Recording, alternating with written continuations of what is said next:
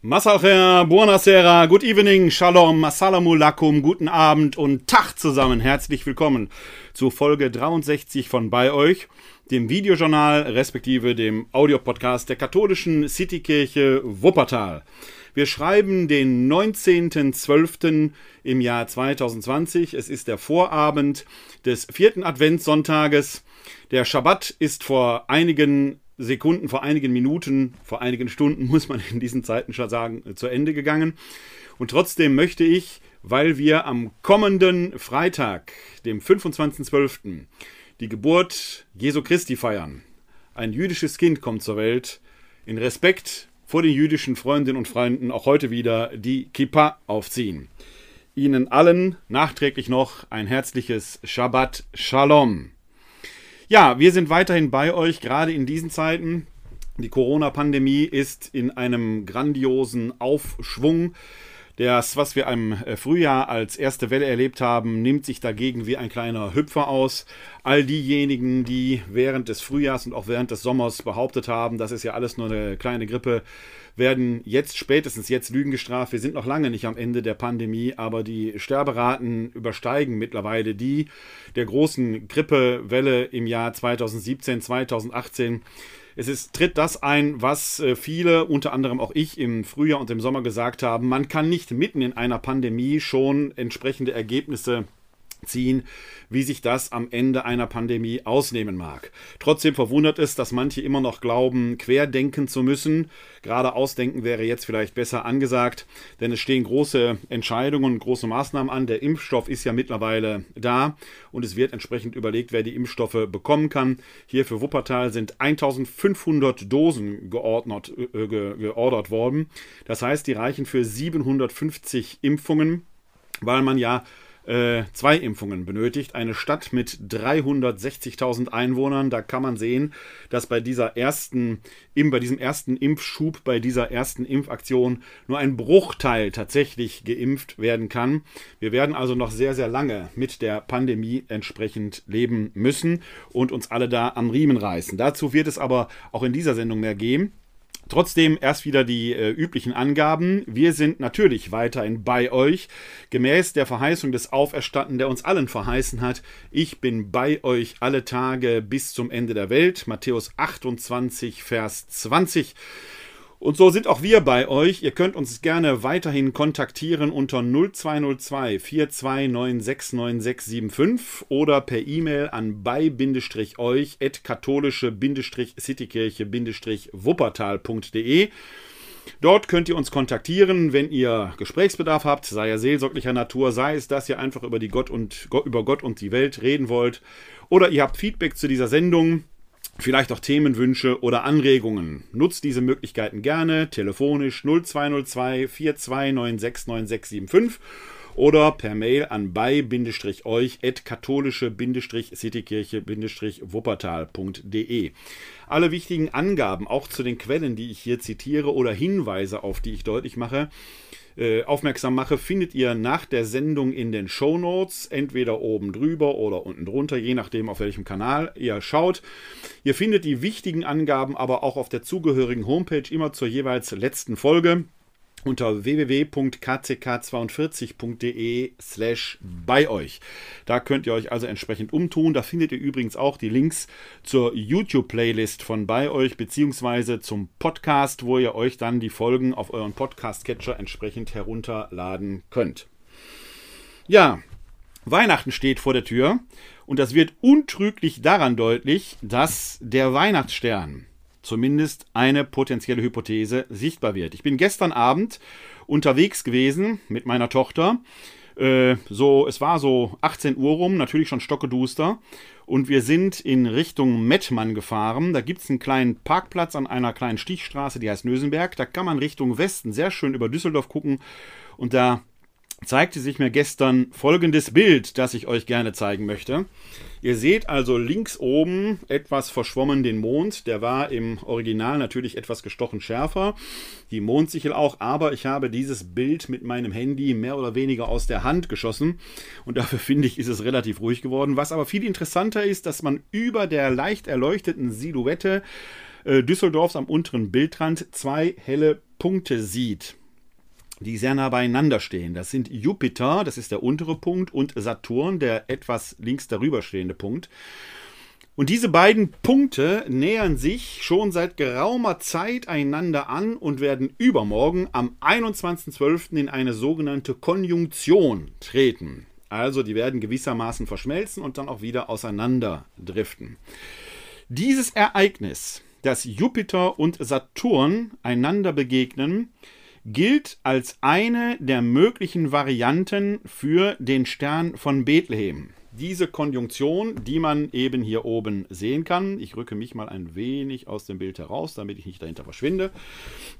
Äh, die man sehen kann, gilt als eine der möglichen Varianten für den Stern von Bethlehem. Es gibt andere Varianten, die darin vielleicht einen Komet oder eine Supernova sehen könnten. Auch das wäre denkbar.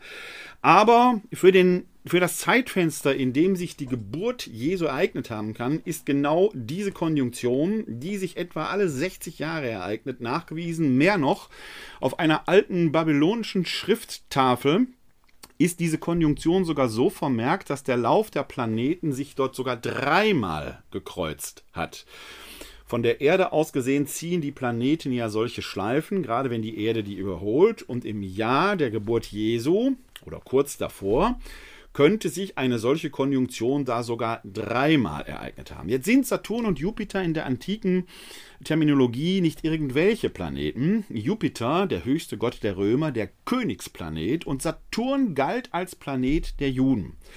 Das mag tatsächlich Weise aus dem Morgenland Sterndeuter in Persien, die ja ihre Zikurat gebaut hatten, diese Türme, die man da heute noch findet, die unter anderem zu astronomischen Beobachtungen dienten, tatsächlich ja zum Nachdenken gebracht haben. Das ist jetzt natürlich ein bisschen Spekulation, aber es ist auch nicht ganz an den Haaren herbeigezogen, wenn dort der Planet der Juden, der Saturn, sich mit dem Planet, dem Königsstern, dem Jupiter annähert, wie dass man darin tatsächlich weniger vielleicht eine astronomische als eine astrologische Botschaft gelesen hat, dass sich dort im Land der Juden äh, äh, Bedeutsames zuträgt.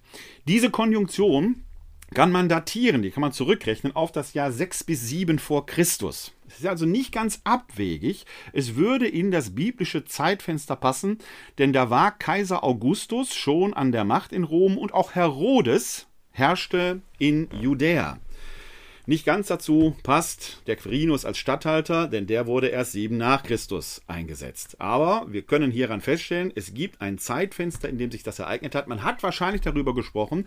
Und egal, ob dieser Stern jetzt nun tatsächlich über einem Stall in Bethlehem, der wird in Matthäus Evangelium, wo es um diesen Stern geht, gar nicht erwähnt, da mag es vielleicht eine Grotte oder eine andere Begebenheit gewesen sein, nun stehen geblieben ist oder nicht, völlig wurscht das Zeitfenster passt und man hat diese Zeichen zumindest aus christlicher Sicht darauf hingedeutet. Jetzt in diesem Jahr haben wir just wieder um die Weihnachtszeit herum genau eine solche wunderbare Konjunktion. Gestern war freie Sicht gen Westen, man konnte es glasklar am Himmel sehen. Selbst auf diesem leicht verschwommenen Handyfoto hier oben äh, kann man das äh, sehen. Jetzt in der kleinen Verkleinerung nicht. Ich ziehe es euch aber gerne nochmal groß, damit ihr das nochmal sehen könnt in groß. Ähm, selbst auf diesem äh, äh, leicht verschwommenen Handyfoto hier kann man wunderbar sehen, wie diese beiden Planeten sich schon einander annähern. Und am Montag kommt es dann zu einer Konjunktion. Wahrscheinlich kann man sie hier aus dem Bergischen Land nicht beobachten, weil die Wetterprognosen nicht ganz so gut sind. Wenn bei euch das Wetter besser ist, schaut es mal an. Es wird für viele Menschen, die schon ein wenig älter sind, das letzte Mal sein, dass man das so beobachten kann. Denn ereignet sich alle 60 Jahre nur. Also eine wahre Sternstunde, die wir in diesem Jahr haben. Und äh, dieses Jahr ist ja gerade durch die Corona-Pandemie äh, von einem besonderen Bedeutung gerade für das Weihnachtsfest. Sowohl die Politiker als auch die Kirchen tun sich offenkundig etwas schwerer damit, mit ähm, in diesem Weihnachtsfest umzugehen. Die Politiker haben ja schon Anfang November versprochen, wir gehen in diesen Wellenbrecher-Lockdown, einen Lockdown light, damit wir Weihnachten feiern können. Und auch den Kirchen geht es hoch und runter. Sollen nun Präsenzgottesdienste stattfinden, ja oder nein? Werden wir später darauf zu sprechen kommen. Die evangelische Landeskirche im Rheinland, die hier in, in deren Region wir hier quasi leben, hat empfohlen, Präsenzgottesdienste ausfallen zu lassen. Die katholische Kirche hält weitestgehend noch an Präsenzgottesdiensten fest, auch wenn erste Pfarrer hier die Bremse ziehen mit Blick auf das, was kommt, aber da werden wir später drauf zu sprechen kommen. Ja, wie kann man in diesen Zeiten Weihnachten feiern? Dieses hoch emotionalisierte Fest, was sonst in den Jahren ja als Fest der Liebe, als Fest der Familie, als Fest, was weiß ich was, ähm, mit Glockenklang und Emotionen überhäuft wird. Kitsch ass, Kitsch can, Last Christmas läuft rauf und runter und ich hoffe nur, dass es nicht in diesem Jahr für viele tatsächlich Last Christmas ist. Denn diese Regeln, die die Politik festgelegt hat, dass man sich dann nur mit einer weiteren Familie, aber maximal fünf Personen, Kinder unter 14 Jahre zählen nicht. Also da muss man schon bald mit ein, mindestens ein Diplom in äh, Mathematik abgelegt haben, um das alles zu verstehen, zumal die Sachen nicht immer in sich schlüssig sind. Was wären zum Beispiel mit Wahlverwandtschaften? Was ist denn, wenn Leute äh, in dem Sinne gar nicht äh, verheiratet sind? Zählt das dann schon als Kernfamilie? Und ich, ach, ich weiß es nicht. Da wird das Heitere vom Himmel herabgesprochen und das Besondere ist, dass der Kitsch des Weihnachtsfestes auf eine ganz eigentümliche Weise fortgeführt wird. Wie soll man feiern in diesem Jahr? Denn das Virus wird hier und da mit Sicherheit mitfeiern und man muss kein Prophet sein dass wir dann Anfang oder Mitte Januar wahrscheinlich, weil sich dieses Virus ja gerade auch in Privathaushalten verbreitet, dass wir Anfang Mitte Januar wahrscheinlich wieder steigende Fall- und möglicherweise auch Sterbezahlen sehen werden. Wie gehen wir damit um? Wie kann man in diesen Zeiten Hoffnung geben und sich trotzdem schützen? Wie kann man, und das ist ja das Thema, das wir hier im, äh, bei, bei euch auch im Frühjahr oft hatten, physisch auf Distanz bleiben und trotzdem sozial nah, denn da beißt die Maus keinen Faden ab. Für viele ist Weihnachten traditionell genau dieses emotionale Fest, das man sich dann vielleicht nicht nehmen lassen will. Wird die Vernunft über die Emotionen siegen? Geht Information vor Gefühl? Das ist ja die große Frage. Soll man Gottesdienst feiern, ja oder nein? Welche Versprechungen machen da eigentlich die Politik und die Kirchen? Man sieht nur Armin Laschet Anfang November, der sagt, es ist eine begrenzte Maßnahme bis zum 30. November. Und auch die Bundeskanzlerin hatte ja diesen Wellenbrecher-Lockdown ausgerufen, damit man Weihnachten feiern kann. Jetzt setzen einige auf Schnelltests, damit man dann feiern kann. Und so weiter und so weiter. Kann man tatsächlich Weihnachten feiern?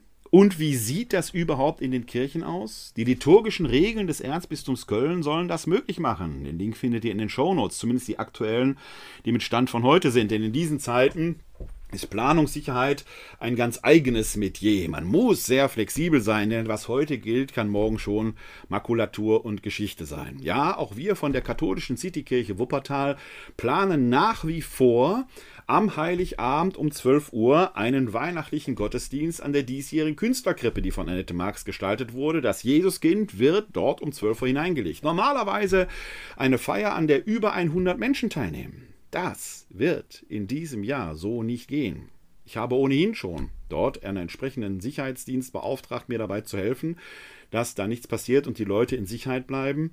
Aber ich empfehle tatsächlich zu Hause zu bleiben, denn auch diesen Gottesdienst werden wir live ins Internet streamen und Sie können so dabei sein. Dieses Jahr ist ein besonderes Weihnachten und trotzdem wird Jesus natürlich ankommen. Wer das Leben liebt, und Weihnachten ist das Fest des Lebens, denn Gottes Sohn wird ja Mensch, kommt in dieses irdische Leben hinein, dann sollten wir dieses Leben auch schützen so wie Jesus geschützt wird, der in Windeln gewickelt in die Krippe gelegt wird. Und wir sollten aufeinander aufpassen, um das Geschenk des Lebens auch im nächsten Jahr noch feiern und begehen zu können. Es wird ein besonderes Weihnachten werden.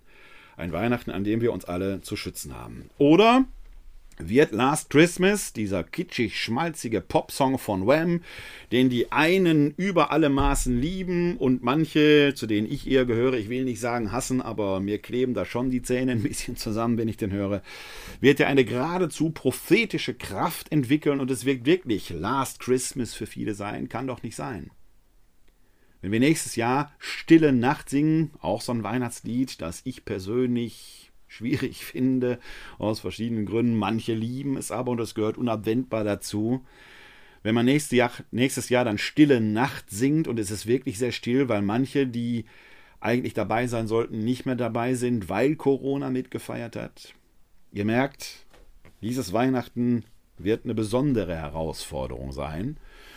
Und hier in der Westdeutschen Zeitung stand gestern im Lokalteil der Hinweis, dass die evangelischen Kirchen hier in Wuppertal ihre Präsenzgottesdienste abgesagt haben. Die eine oder andere evangelische Schwestergemeinde überlegt sich einige Aktionen. Ich habe davon gehört, dass hier und da mit einem Bus durch die Viertel gefahren werden soll, dass man sich dort dann auf die Straße stellt und dort eine kurze Andacht hält. In Kronberg fährt wohl eine mobile Krippe auf so einem Bollerwagen durch die Stadt. Katholischerseits, wie gesagt, wir werden an der Graffiti-Krippe stehen, aber wir werden es ins Internet streamen. Es soll keine Versammlung dort stattfinden. Aber ansonsten finden viele, viele Gottesdienste eben in katholischen Kirchen statt. Und das war da auch so angedeutet, dass die katholische Kirche an Präsenzgottesdiensten festhält. Da erreichte mich eine E-Mail mit folgendem Inhalt obwohl ich für den Satz in der Zeitung nicht verantwortlich war, aber da ich halt hier schon mal in der Presse stehe, äh, hat man das wohl auch mit mir verbunden. Diese Mail lautet, nicht alles, was erlaubt ist, sollte auch gemacht werden. Offensichtlich geleitet von diesem Satz hat die evangelische Kirche in Wuppertal ihre Gottesdienste abgesagt. Sicher ein schwerer Schritt. Was hindert Sie, Sie großgeschrieben, also als Anrede, es dem gleich zu tun? Ihnen muss doch klar sein, dass Sie mit Ihren Angeboten die Menschen, die in die Gottesdienste gehen, dazu verleiten, sich und andere einem erhöhten Risiko auszusetzen. Möglicherweise mit der Folge, dass Menschen erkranken und eventuell auch versterben und dass der Lockdown verlängert wird. Diese Schäden stünden dann in keinster Weise in einer akzeptablen Relation zu der Aussicht auf ein schönes Weihnachtsfest. Ein Mensch, der sich auf Jesus Christus bezieht, wird unter den aktuellen Bedingungen auch ein Weihnachtsfest ohne Präsenzgottesdienst ertragen. Als Wuppertaler Bürger bitte ich Sie daher, Ihre Haltung noch einmal zu überdenken. Mein Problem ist, dass ich diesem Briefeschreiber, diesem Mailschreiber nur zustimmen kann. Ich sehe das exakt genauso. Weihnachten ist in diesem Jahr anders. Und wenn man die liturgischen Regeln des Erzbistums Köln, Link wie gesagt in den Shownotes, mal durchliest, dann wird man dort unter anderem einen Passus finden, der besagt, dass in Kirchen, die in Hochrisikogebieten liegen, und als Hochrisikogebiet gilt eine Region, in der der Inzidenzwert bei über 200 liegt. Also über 200 erkranken innerhalb eines Tagesdurchschnitts innerhalb von sieben Tagen an Corona. Und dazu zählt Wuppertal. Wir haben hier, glaube ich, irgendwie so einen Inzidenzwert 220, 230 irgendwas. Nochmal die Gottesdienstbesucherzahlen reduziert werden sollen, dass ein Mindestabstand von mindestens zwei Metern gehalten werden kann. Das heißt, der Abstand würde sich nochmal um ein Drittel, der, die Gottesdienstteilnehmerzahl, die potenzielle, um ein Drittel verringern. In der Laurentius-Basilika in Wuppertal-Elberfeld, der größten römisch-katholischen Kirche hier im Tal, dürfen in diesen Zeiten normalerweise, ich habe es mehrfach erwähnt in diesem Podcast hier, 800 bis 900 Personen, aktuell 90 Personen sich aufhalten. Nochmal ein Drittel weniger würde bedeuten 60 Personen. In manch anderen Kirchen ist es noch dramatischer. In Bonn-Ende nicht etwa dürfen aktuell 60 Personen sich aufhalten. Wenn man diese Zahl nochmal um ein Drittel reduziert, 40. Jetzt frage ich Sie und euch da draußen. Was sollen das denn für Weihnachtsgottesdienste sein? Singen ist nämlich verboten. Es dürfen nur Einzelsänger oder kleinere Chöre singen.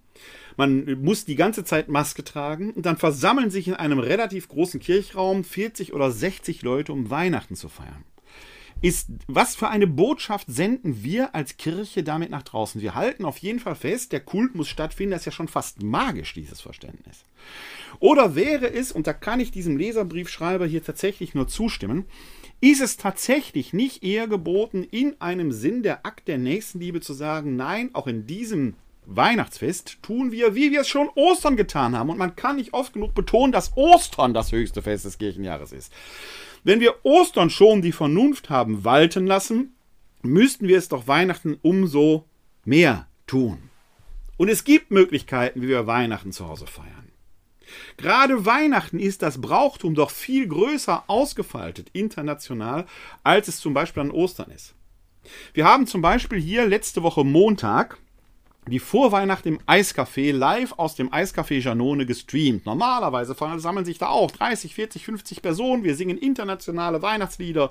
Syrer, Engländer, Franzosen, Italiener, Polen, Deutsche, alle feiern da zusammen die Vorweihnacht und geben sich ein richtiges Adventslieder-Battle. Im freundschaftlichsten Sinn verstanden. Da haben wir jetzt online gemacht, mit wunderbaren eingespielten Videos. Video findet ihr noch bei YouTube, den Link packe ich euch auch in die Shownotes, könnt ihr euch noch nachgucken. Ich persönlich bin ja der Meinung, dass die Polen gewonnen haben, ist aber noch mein persönlicher kleiner Geheimtipp an dieser Stelle. All das findet in diesem Jahr anders statt, aber wir merken doch an diesen Brauchtümern, die sich da auch in den verschiedenen Nationen und Völkern entwickelt haben, dass es dort ein heimisches Brauchtum gibt, das man zu Hause feiern kann. Man kann Weihnachten zu Hause feiern. Sollten wir die Leute nicht ermutigen, genau das zu tun, um gesund zu bleiben. Damit genau das, was hier der Autor schreibt, nicht passiert, dass der Lockdown verlängert wird, dass die Zahlen wieder hochgehen. Es geht ja nicht nur, dass die Zahlen hochgehen, die Sterbezahlen sind auch immens. Wir hatten in der letzten Woche einen Tag, wo wir fast 1000 Tote hatten. Wenn man das hochrechnet, und wenn es nur 800 Tote sind oder 700, ja fast schon zynisch, was ich hier mache. Wenn wir 700 Tote auf einen Monat hochrechnen, heißt das 21.000 Menschen, die ihr Leben gelassen haben, 21.000 Menschen, die geliebte Menschen hier auf der Erde hinterlassen, die trauern, die nicht Weihnachten feiern können, weil sie einen Menschen verloren haben. Und wir singen Stille Nacht, Heilige Nacht mit Tränen in den Augen in der Kirche, weil wir den Weihrauchduft brauchen. Vielleicht sollten wir umschwenken und Weihnachten eher einen Trauergottesdienst feiern? Welche Zeichen setzen wir? Also, um es kurz sagen, ich habe Bedenken, ob das eine kluge Entscheidung ist, Weihnachten wie alle Jahre zu feiern oder ob wir nicht an einer Zeitenwende stehen, wo man Weihnachten anders feiern sollte. Wir seitens der katholischen Citykirche Wuppertal haben ähnlich wie schon zu Ostern, da haben wir so eine kleine Osterhager dafür zu Hause herausgegeben. Auch jetzt wieder ein kleines Heftchen, das man sich im Internet herunterladen publiziert, hat meine Kollegin Katharina Nowak verfasst, mit wunderschönen Gottesdienstvorschlägen, mit wunderschönen kleinen Riten, zum Beispiel dem Kindelwiegen, ein Brauch aus Süddeutschland, den man jetzt wunderbar hier einführen kann. Gibt ja wunderbare Kindelwiegelieder, das berühmte Josef, lieber Josef mein gehört dazu wie man Weihnachten zu Hause im Kreis der Familie mit Kindern, mit Kleinkindern, aber auch mit älteren Kindern feiern kann und so Liturgie zu Hause begeht. In sicherem Kreis.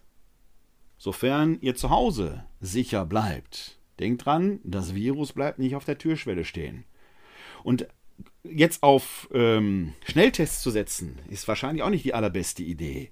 Es reicht nicht, einen Schnelltest zu machen. Der gibt immer nur die Momentaufnahme von heute. Ihr müsstet jeden Tag einen machen, damit ihr safe seid. Und ihr müsstet ihn jeden Tag von geschultem Personal machen. Sich selbst den irgendwie aus dem Internet zu besorgen und das Stäbchen irgendwo reinzustecken, wird wahrscheinlich nicht reichen. Könnt nicht sichern, dass das Ergebnis stimmt. Es muss schon von geschultem Personal gemacht werden. Darauf zu setzen alleine ist auch nicht die Lösung. Wir werden nicht umhin kommen und dieses Weihnachtsfest wirklich in einer besonderen Weise feiern. Aber die Frage ist, ob diese Botschaft tatsächlich bei allen so ankommt. Wie gesagt, wenn ich so die liturgischen Anweisungen des Erzbistums Köln lese und den Gedanken, der dahinter ist, und wenn ich höre, dass in Bonn manch einer sauer ist von den Priestern, auch bis rauf ins Stadtdekanat hinauf, wenn da irgendwo ein Pfarrer für sich entscheidet, ich sage hier die Gottesdienste mit Blick auf die Menschen ab, dann wird es schwierig, finde ich. Dann wird es ganz, ganz schwierig.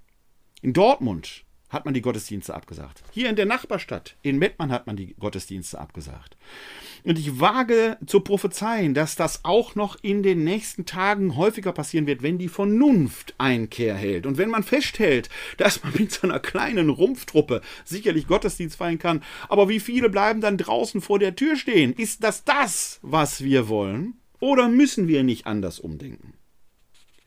Aber in den Köpfen stecken natürlich die falschen Versprechungen noch drin.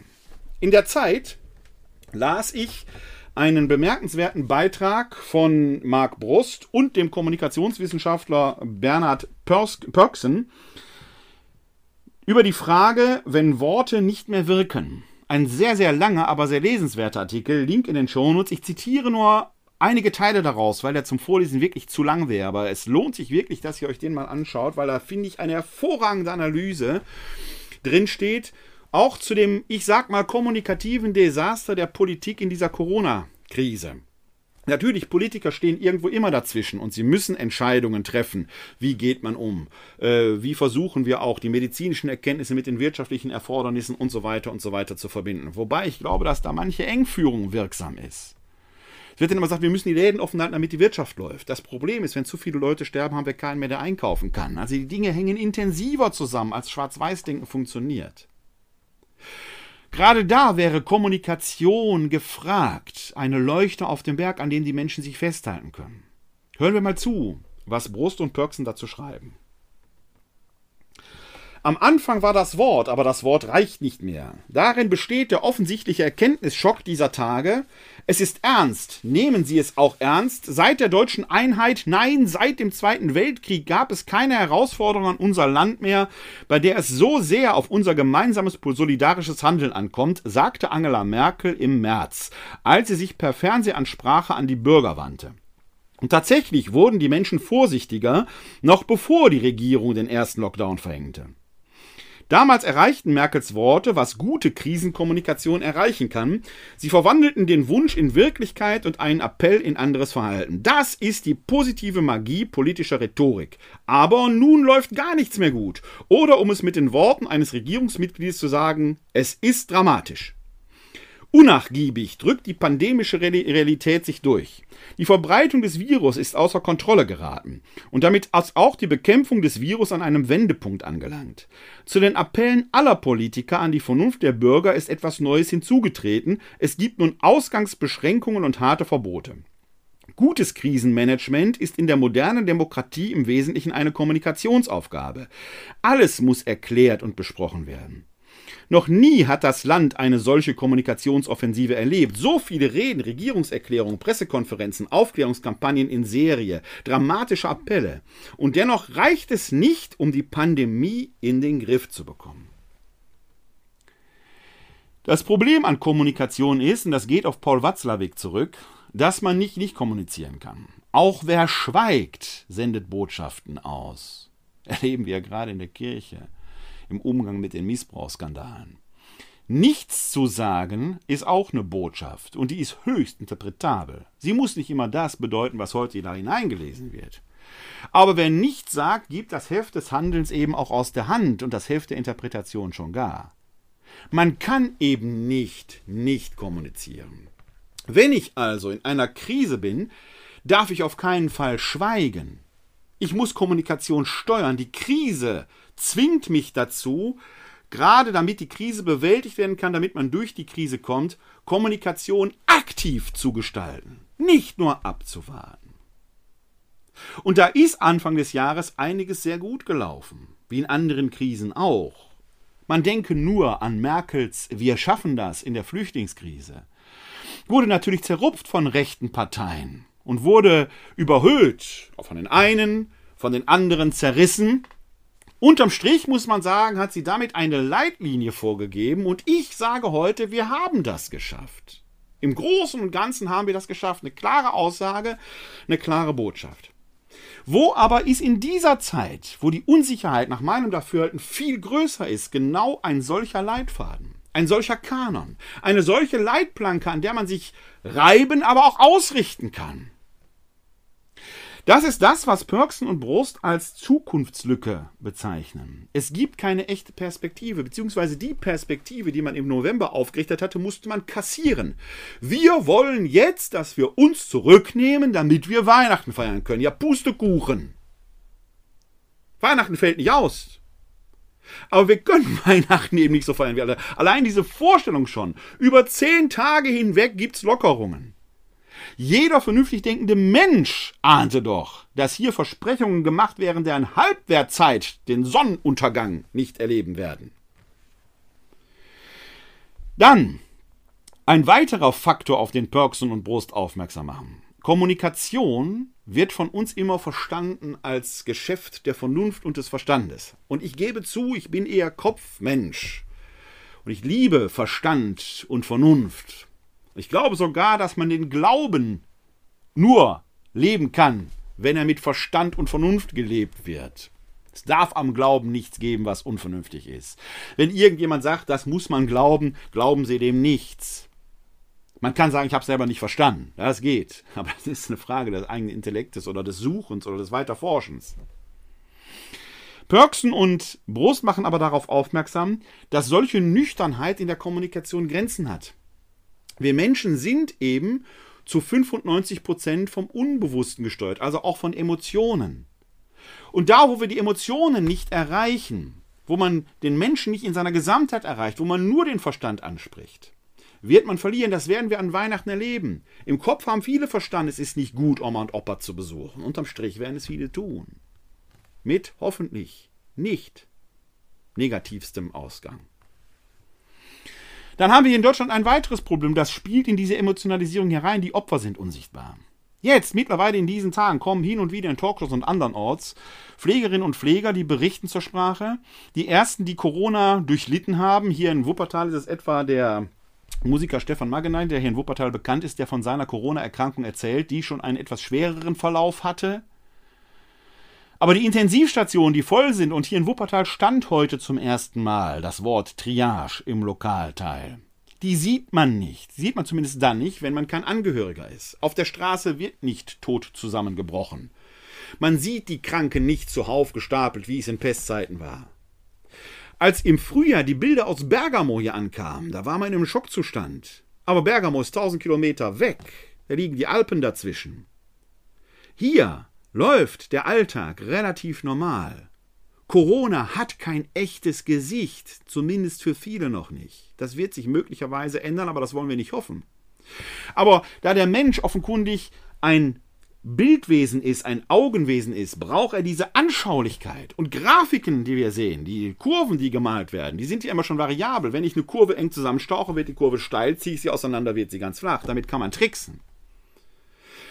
Die Corona-Pandemie bräuchte Gesichter, aber wer lässt sich schon schwer krank gerne fotografieren? Ein Problem. Dann gibt es widersprüchliche Botschaften. Ich bin sehr für den Föderalismus in unserem Land und ich habe mehrfach auch hier in diesem Podcast gesagt, wie wichtig es ist, dass wir, wenn äh, wir hier einen Hotspot haben und in Mecklenburg-Vorpommern ist keiner, dass man in äh, Schwerin nicht unbedingt zu Hause bleiben muss, wenn hier die Geschäfte schließen. Mittlerweile ist die Pandemie aber im Osten voll angekommen. Und weil man da nicht wachsam war, sogar stärker durchgeschlagen, als es hier bisher überhaupt war. Bei aller Wertschätzung des Föderalismus muss man trotzdem vermeiden, dass es widersprüchliche Botschaften gibt. Wenn man da zu unterschiedlichen Schlüssen kommt, müsste man die auch entsprechend kommunizieren. Und Perksen und Brust machen auf das Festival der Indiskretion aufmerksam. Ja, ist mir auch schon aufgefallen. Da wird eine Klausurtagung gemacht und das Wörtchen Klausur bedeutet, ist eine geschlossene Veranstaltung. Und trotzdem stehen die Reporter reihenweise davor und scheinen live dabei zu sein. Kann man sich das vorstellen, dass Regierungsmitglieder dass Leute, die relativ nah an der Regierung da sind, ihre Handys tatsächlich mitlaufen lassen und live nach draußen senden? Konnte ich mir bisher nicht, passiert aber. Das sind Leute, die uns regieren, die sich auf diese Weise an Bild und Blick und wie die alle heißen verkaufen, da werden die nicht umsonst machen. Was für Hyopies haben wir denn da an der Regierung? Dass sofort alles nach draußen getragen, verbreitet wird, dramatisiert wird, bevor überhaupt Entscheidungen getroffen werden. Da werden ganze Regierungen desavouiert und die Glaubwürdigkeit schwerst entschüttert. Liebe Leute, die ihr die Verantwortung tragt, geht achtsam damit um. Es ist ja kein Spiel, das wir hier spielen. Und wer auf diese Weise sich bereichert, hat da nichts zu suchen. Man kann nur hoffen, dass diese Leute gefunden werden, die so vorgehen. Was auf dem Spiel steht, hören wir nochmal zu, was Brost und Pörksen schreiben. 352 Tage ist es an diesem Donnerstag, gemeint ist vorgestern von heute aus, also der 17.12. 352 Tage ist es an diesem Donnerstag her, dass die deutsche Presseagentur erstmals über eine mysteriöse Lungenkrankheit in China berichtete. Vor 325 Tagen wurde der erste deutsche Covid-19-Fall bekannt. Und noch immer kann das Virus jeden treffen. Es ist unsichtbar und hinterhältig und es attackiert einen urmenschlichen Instinkt, die Sehnsucht nach Nähe und Kontakt. Aber nun ist das Land im Lockdown. Weihnachten findet nicht in gewohnter Weise statt, die Party an Silvester fällt aus. Der Jahreswechsel wird keine Zäsur bringen, weil auch danach alles dicht sein wird. Und bis großflächig geimpft werden kann, dauert es noch. Das Land ist mit einer Jahrhundertkrise konfrontiert, die sich nicht einhegen und wegmoderieren lässt. Dieser Gefahrentypus verlangt, der Bekämpfung des viel langwierigeren Klimawandels vergleichbar, das präventive Handeln ohne den äußeren Druck des unmittelbaren Schreckens. Weil man verstanden hat, dass Unentschiedenheit und Verzögerung das Scheitern garantieren. Weil die Reaktion des Moments immer schon zu spät kommt. Und weil sich das Virus nicht um Kompromisse schert. Vielleicht wird in dieser Krise ein grundsätzlicher Denkfehler sichtbar, dass man nämlich glaubte, das für die Republik beherrschende Kommunikations- und Politikmodell, wir können über alles reden, finden einen guten Ausgleich und immer einen Kompromiss, auf die Eindämmung einer Pandemie übertragen zu können. Aber das funktioniert nicht. Das Prinzip der kleinen Schritte und die Ideen der Balance passen nicht zur Größe des Problems. und ohne affektive Pandemiekontrolle ist alles nichts. Das Virus erschüttert eine Politik der Mitte und des Ausgleichs, die dieses Land seit Jahrzehnten prägt. Darin besteht der untergründige Erkenntnisschock dieser Tage. Hervorragend analysiert, Langer Artikel, aber ich empfehle Ihnen wirklich der Aufmerksamkeit. Schaut in die Shownotes rein. Brost Perksen, wenn Worte oder wie wenig Worte wirken, findet ihr den Link zu diesem hervorragenden Zeitartikel. Braucht ein bisschen Zeit, aber wir sind ja im Lockdown. Zeit sollte im Moment nicht das Problem sein. Und die Kirchen? Viele Pfarrer fragen sich, wie gehen wir damit um? Im Internet, bei Facebook, wurde mir vorige Tage folgender Post in die Timeline gespielt von Klaus Scheunig. Kirchen haben wieder eine Sorge, wie schon so oft. Wie, wann, ob Gottesdienste gefeiert werden können. Ob Ausgangssperren legitim sind, wenn Menschen dadurch zur Christ, nicht zur Christmette kommen und so weiter. Ach, die großen Fragen des Lebens sind das nicht. Gut, dass wir den Deutschen Ethikrat haben. Der Deutsche Ethikrat beschäftigt sich mit den großen Fragen des Lebens. Mit seinen Stellungnahmen und Empfehlungen gibt er Orientierung für die Gesellschaft und die Politik. Kirche schaut auf sich, auf Gottesdienste, gibt kaum Orientierung momentan. Gut, diesen Rat zu haben, jetzt. Tja, ich kann da Klaus Scheunig leider nur allzu recht geben. Für die Kirchen scheint es kein größeres Problem zu geben, als die Frage, ob die Gottesdienste an Weihnachten als Präsenzveranstaltungen äh, stattfinden können. Und Klaus Scheunig schreibt ja weiter, wenn es um die Schwächsten geht, und eben nicht um Gottesdienste.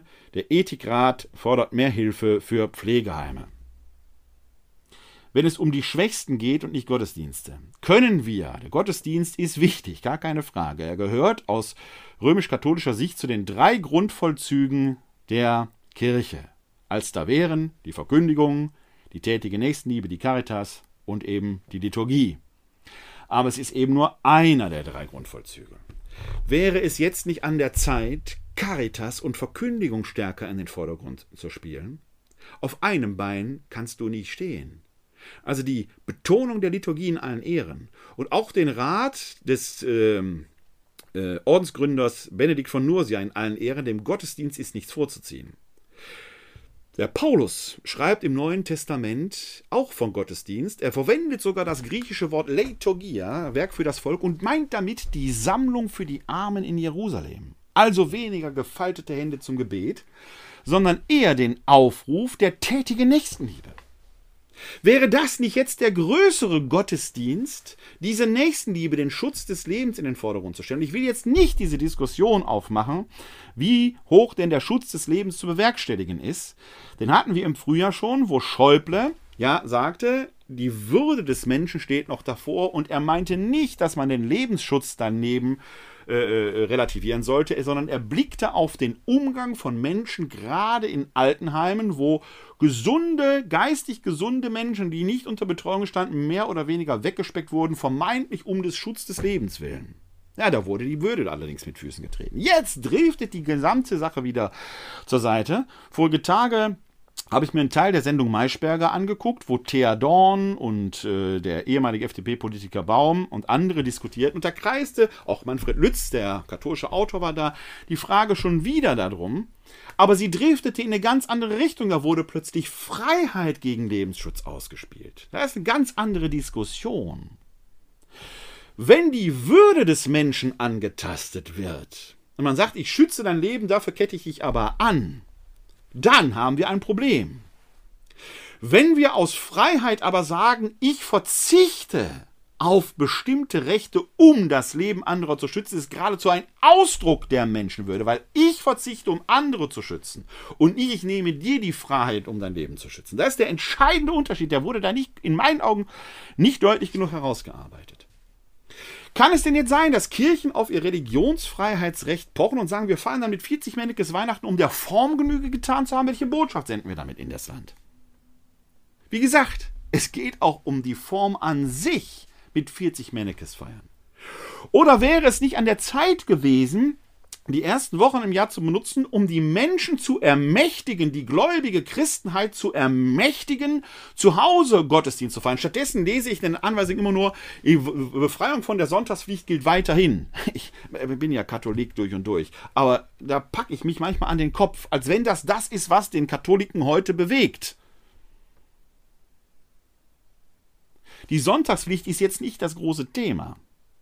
Die Frage ist, wie können wir das Fest der Menschwerdung Gottes angemessen feiern, ohne in ein magisches, ritualistisches Missverständnis zu geraten, weil dann unbedingt die Christmette stattfinden muss.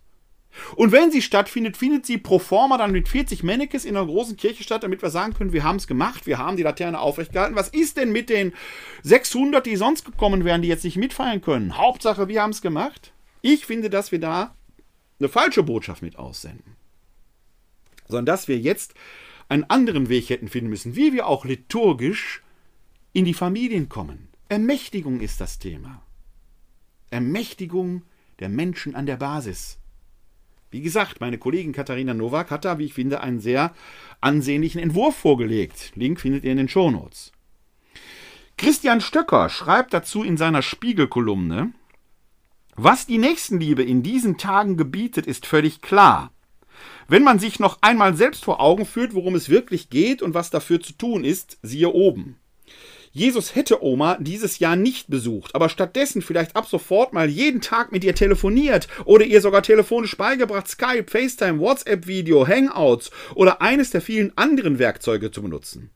Noch nie war es so einfach wie heute, Präsenz herzustellen, ohne physisch anwesend zu sein. Wenn das Fest der Liebe nur als solches funktioniert, wenn dabei gemeinsam Geschenkpapier zerrissen und jede Menge Essen vertilgt wird, kann es mit der Liebe nicht weit her sein. Hervorragend auf den Punkt gebracht. Und weil ich weiß, dass meine Schwiegermutter regelmäßig hier das Videojournal schaut, herzliche Grüße nach Wermelskirchen, liebe Maria. Ich bin stolz auf dich, dass du mit deinen 82 Jahren noch gelernt hast, mit dem Handy umzugehen, mit deinen Enkeln zu skypen. Da geht was. Und da geht noch viel, viel mehr. Diese Pandemie wird zu vielen Veränderungen führen. Ich las auch in der Zeit, dass es eine Wende im Klimawandel sein könnte. Ich bin ja nicht ganz so hoffnungsfroh wie die Autoren, weil natürlich durch den Lockdown die CO2-Werte zurückgehen. Aber wir lernen natürlich viel in diesen Zeiten. Und vielleicht ist das auch der Game Changer da. Ein erster kleiner Schritt, ein ungenügender noch, aber ein erster kleiner Schritt in die richtige Richtung. Wir brauchen also in diesen Zeiten keine Tricksereien. Wir brauchen Verantwortung und Bildung. Ermächtigung, die durch Verantwortung und Bildung geschehen. Dass die Einzelnen in die Lage gesetzt werden, ihr Leben verantwortlich zu nehmen und nicht darauf zu achten, was irgendwelche Leute sagen, was irgendein Bischof sagt, was Herr Pastor oder Frau Pfarrerin gesagt hat. Der und die Einzelne müssen verantwortlich für ihr Handeln sein. Sie sind es jetzt schon und sie müssen dazu ermächtigt werden. Ich las ebenfalls, nicht ebenfalls, ich las in der jüdischen Allgemeinen in einem Lob auf den Lehrerberuf. Der Artikel ist in sich lesenswert, aber es geht mir jetzt um ein Zitat, das dort verwendet wurde von des verstorbenen Londoner Rabbiners Jonathan Sachs.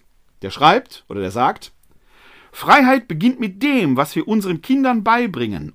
Um ein Land zu verteidigen, braucht man eine Armee, aber um eine Zivilisation zu verteidigen, braucht man Schulen. Und ich ergänze, um eine Pandemie zu bezwingen, braucht man Bildung. Wir brauchen Leute, die gerade ausdenken. Die ganzen Querdenker, die ganzen tumben Nüssinnen und Nüsse, die da draußen rumrennen und meinen, sie könnten die Maske sonst wie tragen, sie bräuchten das gar nicht, das alles für eine Erfindung halten. Die brauchen Bildung.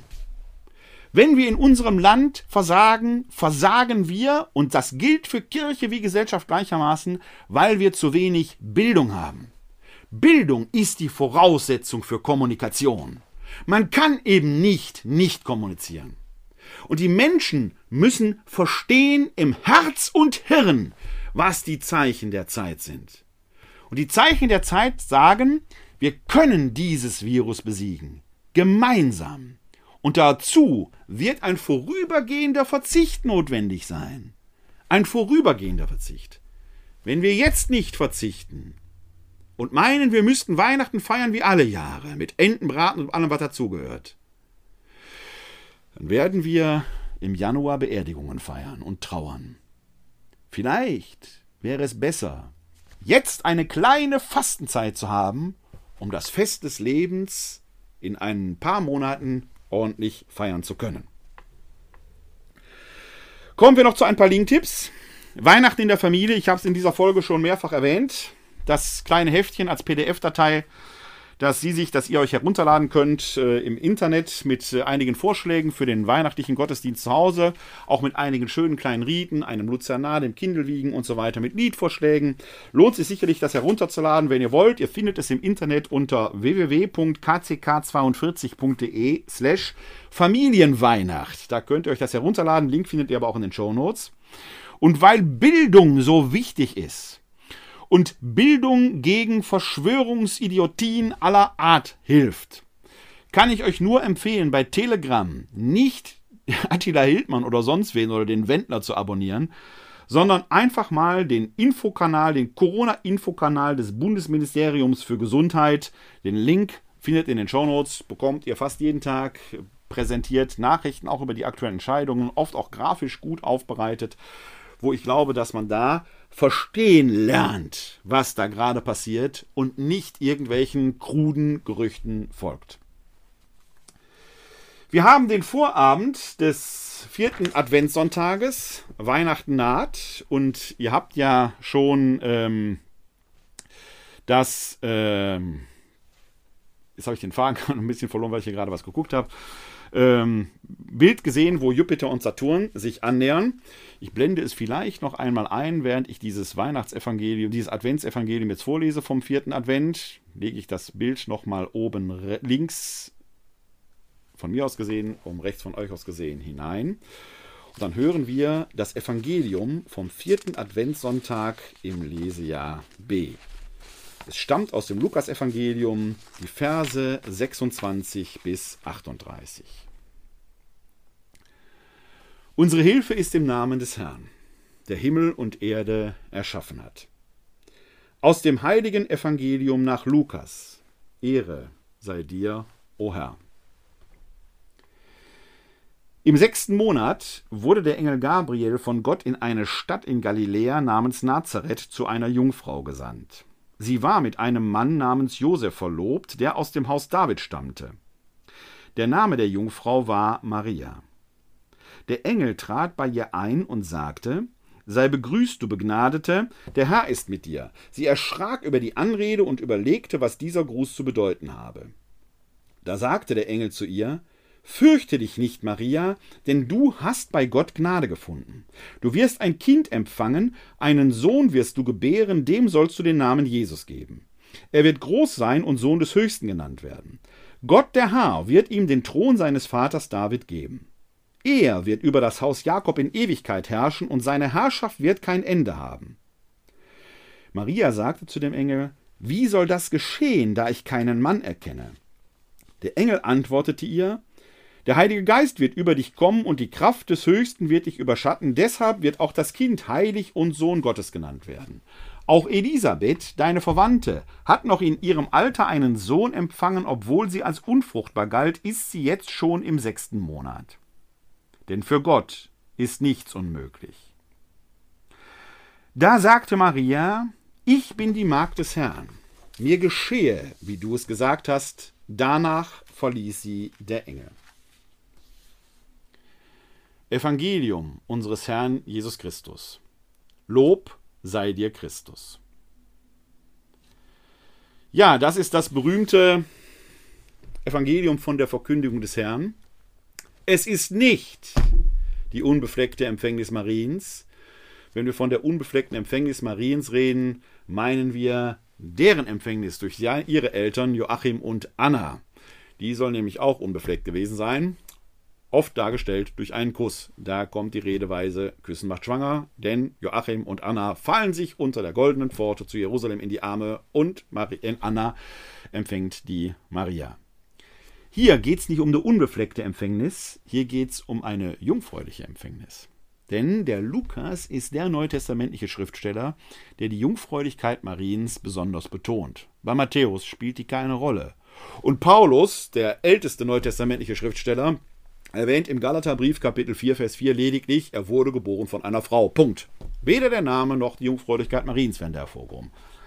Lukas hingegen betont die Jungfräulichkeit gleich mehrfach. Er bringt nicht nur den griechischen Begriff Parthenos für Jungfrau, der übrigens alle Diskussionen, die man aus dem Hebräischen oder Aramäischen irgendwie herleiten kann, Alma wäre ja eine junge Frau, eine Diskussion, die sowieso absurd ist, weil eine junge Frau damals eine äh, Frau meinte, die äh, äh, noch nicht geschlechtsreif war und das heißt ein zwölfjähriges Mädchen, die also noch nicht mal Mitzwa gefeiert hatte. Und eine solche junge Frau, die noch nicht heiratsfähig war, war mit Sicherheit immer auch eine Betula, also eine Parthenos, eine Jungfrau. Das ist eine Diskussion, die ist an den Haaren herbeigezogen. Wenn man da von junger Frau redet, meint man nicht eine 22-Jährige. Biblisch funktioniert das anders, muss man einfach so sagen. Bringt also nichts. Der Lukas reitet auf dieser Jungfräulichkeit Mariens geradezu herum, denn er betont einmal, er wurde zu einer Jungfrau gesandt, der Name der Jungfrau war Maria, und dann sagt diese Maria selbst, um jeden Irrtum auch noch abzuwiegeln, wie soll das geschehen, da ich keinen Mann erkenne? Schöne Umschreibung dafür, dass sie noch keinen geschlechtlichen Verkehr mit einem Mann hatte. Sie weiß halt nicht, wie es geht. Sie hat es noch nie gemacht. Für den Lukas ist das zeithistorisch ein eher kleineres Problem. Denn viele Geburten damals waren Jungfrauengeburten. Römische Kaiser etwa, Gott gleich, waren fast immer Jungfrauengeburten. Pharaonen wurden von Jungfrauen geboren. Und dass eine Jungfrau schwanger wird, ist als solches ja noch relativ unproblematisch. Natürlich können Jungfrauen schwanger werden, danach sind sie noch keine Jungfrauen mehr. Aber bei diesen Jungfrauen war eben vor, während und nach der Geburt Jungfräulichkeit gewesen. Ein Herrscher, der etwas auf sich hielt, war von einer Jungfrau geboren. Das zeigt ja gerade so seine Göttlichkeit an. Was wir heute, gerade in der katholischen Kirche, also exklusivistisch hochhalten, war zur Zeit des Lukas, ich will nicht sagen gang und gäbe, aber wer von göttlichem Glanz war, und dazu zählten die weltlichen Herrscher, römische Kaiser, ägyptische Pharaonen eben, manchmal auch griechische Herrscher, nahmen für sich gerne in Anspruch, von Jungfrauen geboren worden zu sein. Der Skandal, kommt erst nachaufklärerisch, als man merkte, hm, ob das medizinisch so alles funktioniert. Aber sie ist auch gar nicht so relevant, diese Frage. Denn hier kommt letzten Endes nur zum Ausdruck, und das ist ja das, was der Engel dieser Maria mitgibt, als sie fragt, wie soll das geschehen? Die Kraft des Höchsten wird kommen. Denn das ist ja das, was in diesem Jungfrauentitel kulminiert. Wir haben es mit einer menschlichen Natur zu tun, die durch die Mutter verliehen wird, und einer göttlichen Natur, die dann über die göttliche Vaterlinie hineinkommt. Das heißt, diese Jungfrauentitulatur sagt weniger etwas über den Zustand der Frau, aber viel über den oder diejenige, die als Kind, der als Kind dort geboren wird. Jetzt wird es aber interessant. Denn zur katholischen Lesart gehört über, üblicherweise, dass die Maria ja Ja gesagt hat. Ganz im Glauben Ja gesagt hat. Jetzt frage ich Sie da draußen und euch. Sagt die hier Ja? Ich sage Nein. An keiner Stelle sagt die Ja. Und so einfach glauben schon gar nicht. Sie zweifelt nämlich erst. Wie soll das geschehen, da ich keinen Mann erkenne? Diese Maria, diese Alma, die eine Betula ist, diese Parthenos, diese junge Frau, mehr Mädchen als Frau noch, ist gebildet. Sie weiß, worum es geht. Sie kennt die Hintergründe. Und das ermächtigt sie, selbst einen Engel in Frage zu stellen. Wie soll das denn passieren? Der Engel erklärt's ihr, wie das passieren soll. Der aufgeklärte Zeitgenosse würde jetzt an dieser Stelle sagen, hm, kann ja jeder sagen. Die Maria lässt sich da eher überwältigen, als dass sie frei zustimmt. Denn zur neutestamentlichen Erzählweise gehört oft dieses sehr gedrängt, und das finden wir bei Lukas auch. Das innere Ringen ist im ganzen Text spürbar. Sie ergibt sich dann eher, aber dass, dass sie Glauben zustimmt, indem sie sagt, ich bin die Magd des Herrn, mir geschehe nach deinem Wort. Sie ist die Magd, eine Ankilla, eine, die eine nichts zu sagen hat. Eine, die nichts zu sagen hat, stimmt nicht frei zu. Sie muss tun, was ihr aufgetragen wird. Diese Maria hat nicht ja gesagt. Sie lässt sich überwältigen. Ihr geschieht etwas. Erst später, als sie ihre Cousine Elisabeth besuchen wird, wird sie jubelnd ausrufen können. Ein paar Monate später, als sie das Geschehene verarbeitet hat, als sie begreift, was da an ihr geschieht, erst dann wird sie aus dem, was für die in diesem Moment vielleicht eine persönliche Katastrophe war, die richtigen Schlüsse ziehen. Mir geschehe nach deinem Wort, wird zu meine Seele preist die Größe des Herrn. Und darin dann der revolutionäre Anspruch, er stürzt die Mächtigen vom Thron und erhöht die Niedrigen. Diese Maria ist kein braves Mädchen gewesen. Eine widerspenstige, widerständige junge Frau. Was würde aus dieser Kirche werden, wenn sie diesem Urbild der Kirche folgen würde? Es wird Zeit, dass wir auf die wahre Maria schauen. Diese Maria hat nicht geschwiegen. Wenn Maria 2.0 das jetzt entdeckt, ist sie der Maria 1.0 näher als diejenigen, die sagen, sie wären Maria 1.0. Diese Maria lehrt uns heute, uns zu bilden, widerständig zu sein, manchmal die Unbilden anzunehmen, die sich uns stellen, weil wir sie nicht ändern können, um daraus dann gestärkt hervorzugehen. Wenn wir dieser Maria folgen, werden wir uns zurückziehen und nachdenken, um im Januar und Februar nach draußen zu gehen und zu singen Unsere Seelen preisen die Größe des Herrn. Wir werden überleben. Wir sind weiter da. Und wir schützen das Leben, weil das Leben ist wertvoll ist zu schützen. Nicht, weil wir die Würde der Menschen mit Füßen treten, sondern weil wir das Menschsein lieben. Menschsein um des Menschseins willen. Mit Würde und mit Freiheit. Das ist Leben. Der Fesseln, der Tod, legt dem Leben auch Fesseln an. Wir haben es gemeinsam, jetzt in dieser Hand, so zu leben, dass wir nächstes Jahr wieder richtig Weihnachten feiern können.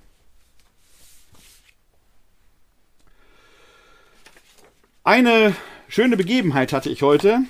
Die evangelischen Kolleginnen und Kollegen haben da einen kleinen öffentlichkeitsarbeiterischen Coup gelandet. Sie haben nämlich in der Landeskirche Rheinland im Einzugsgebiet, wenn ich das richtig sehe, in alle Tageszeitungen heute eine Einlage legen lassen. Die haben so richtig was organisiert, hervorragend. Und was ich da gefunden habe, war das hier. Eine wunderschöne kleine Faltkrippe.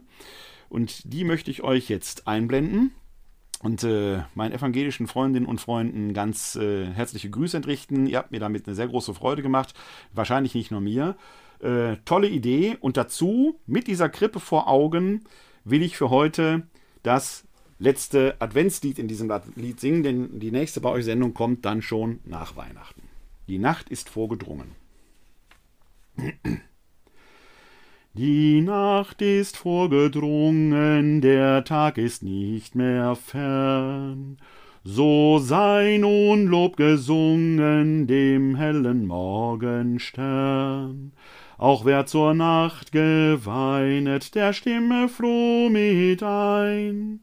Der Morgenstern bescheinet auch deine Angst und Pein dem alle Engel dienen, wird nun ein Kind und Knecht. Gott selber ist erschienen zur Sühne für sein Recht. Wer schuldig ist auf Erden, verhüll nicht mehr sein Haupt. Er soll errettet werden, wenn er dem Kinde glaubt. Die Nacht ist schon im Schwinden, macht euch zum Stalle auf. Ihr sollt das Heil dort finden, das aller Zeiten Lauf. Von Anfang an verkündet, seit eure Schuld geschah. Nun hat sich euch verbündet, den Gott selbst ausersah. Noch manche Nacht wird fallen auf Menschenleid und Schuld. Doch wandert nun mit allen der Stern der Gottes Huld. Beglänzt von seinem Lichte hält euch kein Dunkel mehr. Von Gottes Angesichte kam euch die Rettung her. Gott will im Dunkel wohnen und hat es doch erhellt. Als wollte er belohnen, so richtet er die Welt. Der sich den Erdkreis baute, der lässt den Sünder nicht. Wer hier dem Sohn vertraute, kommt dort aus dem Gericht.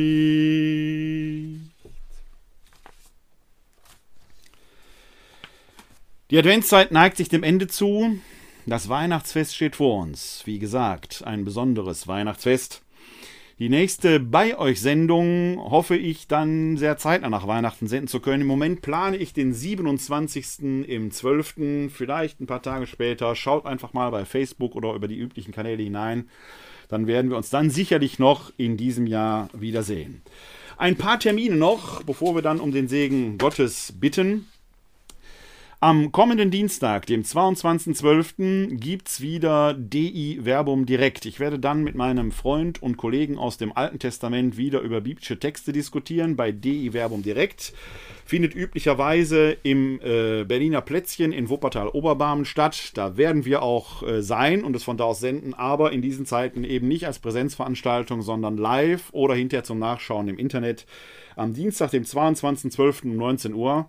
Schaut einfach mal auch hier in diesem Facebook-Account rein, wenn ihr bei Facebook seid. Dann könnt ihr das live verfolgen, sonst ein paar Tage später. Und ja, ich habe es schon angekündigt, am Heiligabend um 12 Uhr der erste weihnachtliche Gottesdienst hier im Tal. Jesus kommt zur Graffiti-Krippe. Ich werde alleine auf dem Lorenzusplatz stehen. Sie und euch alle aber gerne mitnehmen. Schaut mal in die Facebook-Seite bei der katholischen Citykirche hinein. Äh, ich glaube www.kck42.de slash Weihnachten live. Äh, guckt aber mal in die Shownotes, da lege ich den Link hinein. Da könnt ihr das live mitverfolgen. Da werde ich dann unter anderem das traditionelle Martyrologium singen und das Schofahorn blasen. Das Schofahorn ist ja ein jüdisches Instrument, das zu bestimmten religiösen Festen geblasen wird, unter anderem aber auch, wenn der König kommt. Mein kleines Schofahorn, das Widerhorn, habt ihr schon gesehen, aber dieses Jahr habe ich mir was Besonderes gegründet, nämlich Jesus zu Ehren ein Antilopenhorn von einem Kudo, also ein großes Schofferhorn. Und das blase ich zum ersten Mal am Heiligabend. Bei der Vorweihnacht im Eiscafé konnte man es aber auch schon mal hören. Also schaltet rein, dann könnt ihr das Schofferhorn hören, mit dem ich unseren König Jesus Christus am Heiligabend begrüßen werde. Ja, ähm, ich wünsche euch ansonsten allen ein frohes Weihnachtsfest. Ich beginne ja hier immer mit einem internationalen Gruß, Arabisch, Englisch, Italienisch. Das möchte ich äh, jetzt zum Schluss auch tun. Also, Mubarak Eid al-Milad, frohe Weihnachten auf Arabisch, Merry Christmas, feiern Sie. Aber so, dass wir nächstes Jahr auch noch Mubarak Eid al-Milad, Merry Christmas und frohe Weihnacht sagen können. Dazu segne uns alle der Herr. Er bewahre uns vor Unheil und er schenke uns seinen Frieden. Das gewähre uns der dreieine Gott, der Vater, der Sohn und der Heilige Geist. Amen. Hosanna, Jeshua. Hilf doch, Gott hilft, Halleluja. Heute ist nicht alle Tage. Ich komm wieder, keine Frage. Live long and prosper, leben Sie lang und in Frieden. Bleiben oder werden sie gesund und helfen sie anderen, gesund zu bleiben oder zu werden? Shalom bis dahin oder Glück auf!